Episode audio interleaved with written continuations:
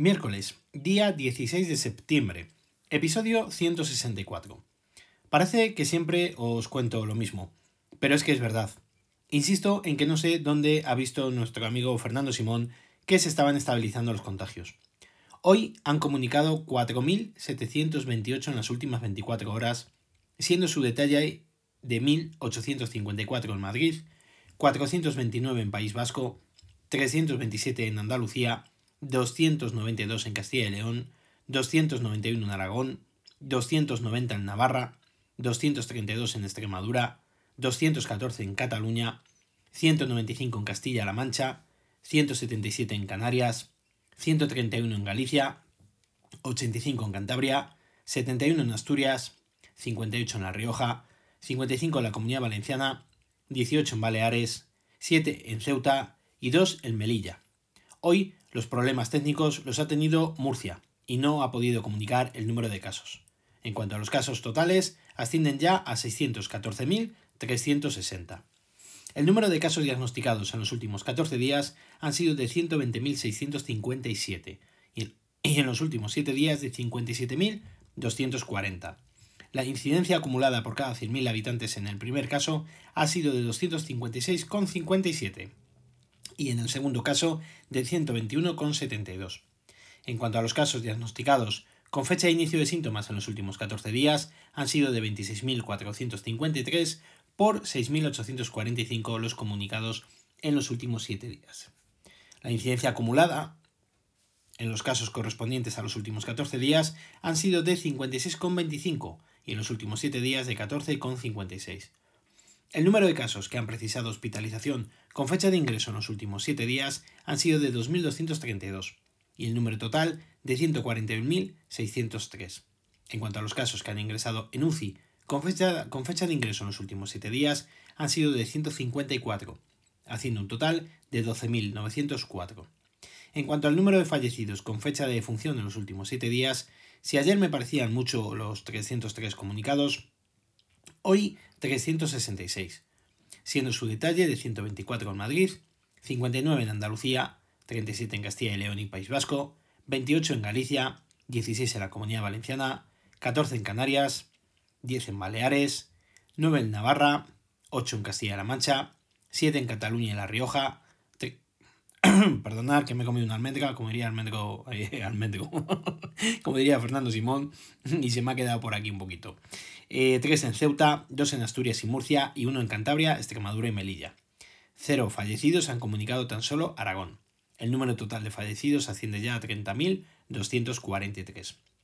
En la semana del 6 al 12 de septiembre se han realizado 643.836 pruebas PCR, con una tasa por cada 100.000 habitantes de 1.369,10 y una positividad del 13%.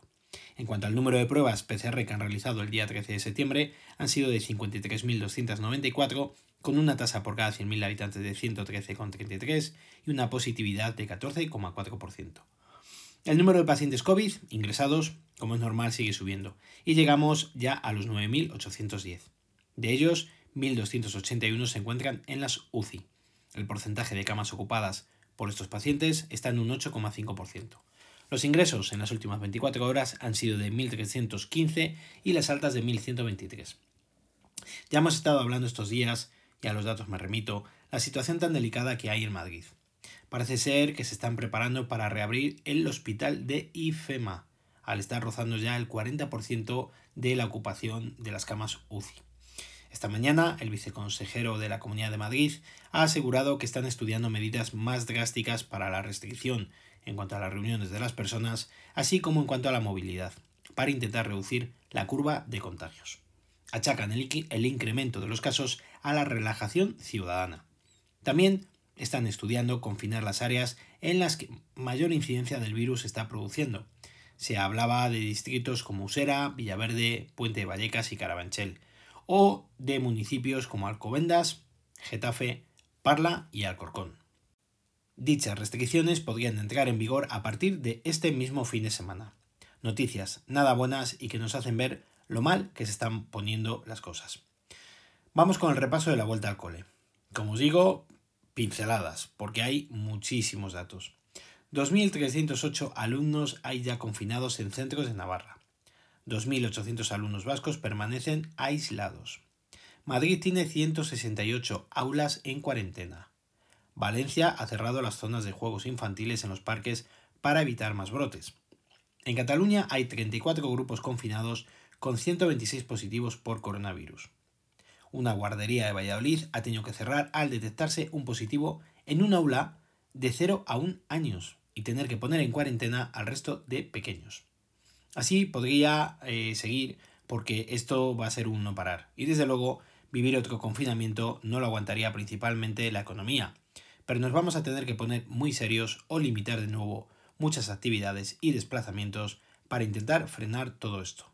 En cuanto vengan las gripes, resfriados y demás, esto puede ser una auténtica hecatombe para los centros hospitalarios y sus trabajadores. Y en definitiva, para todos nosotros. Esperemos que se frene de alguna forma porque de verdad que la situación está comenzando a ser muy preocupante. Mañana, por ejemplo, estaré reunido con el gestor de mi empresa, cerca de tres horas, más o menos, y ha pasado el COVID ya hace unas semanas. Él y toda su familia. Pero como comprenderéis, no me hace ni la más mínima gracia mañana estar juntos en un despacho trabajando codo con codo. Vamos al apartado de, tecnología. Hoy, para desintoxicarnos un poquito de tanta manzana, que por cierto, a esta hora todavía no están las versiones finales disponibles para su descarga de iOS 14, iPadOS 14 y demás, lo voy a volver a comprobar por si acaso. A ver, darme un segundín, que tengo por aquí el teléfono, el iPhone. A ver, a ver. Vamos a ver, buscando actualización. Ahora me dejará mal y seguro que salta la actualización. Pero bueno, vamos a ver. Sigue aquí dando vueltas. Bueno, ahora os digo, pero bueno, son las 10 menos 20 cuando estoy grabando el podcast y de momento, a no ser que salte, nada, mira, me sigue sin saltar todavía la actualización. No sé cuándo van a salir, pero de momento no están disponibles para su descarga. Por lo tanto, os voy a contar mi mala experiencia con la compra del Poco X3 NFC a través de AliExpress. Cuando vi la presentación de dicho teléfono, acordaros que os lo conté, me decidí a comprarlo y oficialmente se podía comprar desde dicha plataforma. Pues bien, entre cupón va y cupón viene, definitivamente lo compré el primer día que salió a la venta, que fue el día 8 de septiembre sobre las 10 de la mañana. Las ventas comenzaron a las 9. Pues bien, hasta hoy no he tenido absolutamente nada de información al respecto. Me cargaron en mi cuenta bancaria el importe del pedido a los dos días, y hasta hoy me decía que el vendedor estaba preparando el pedido.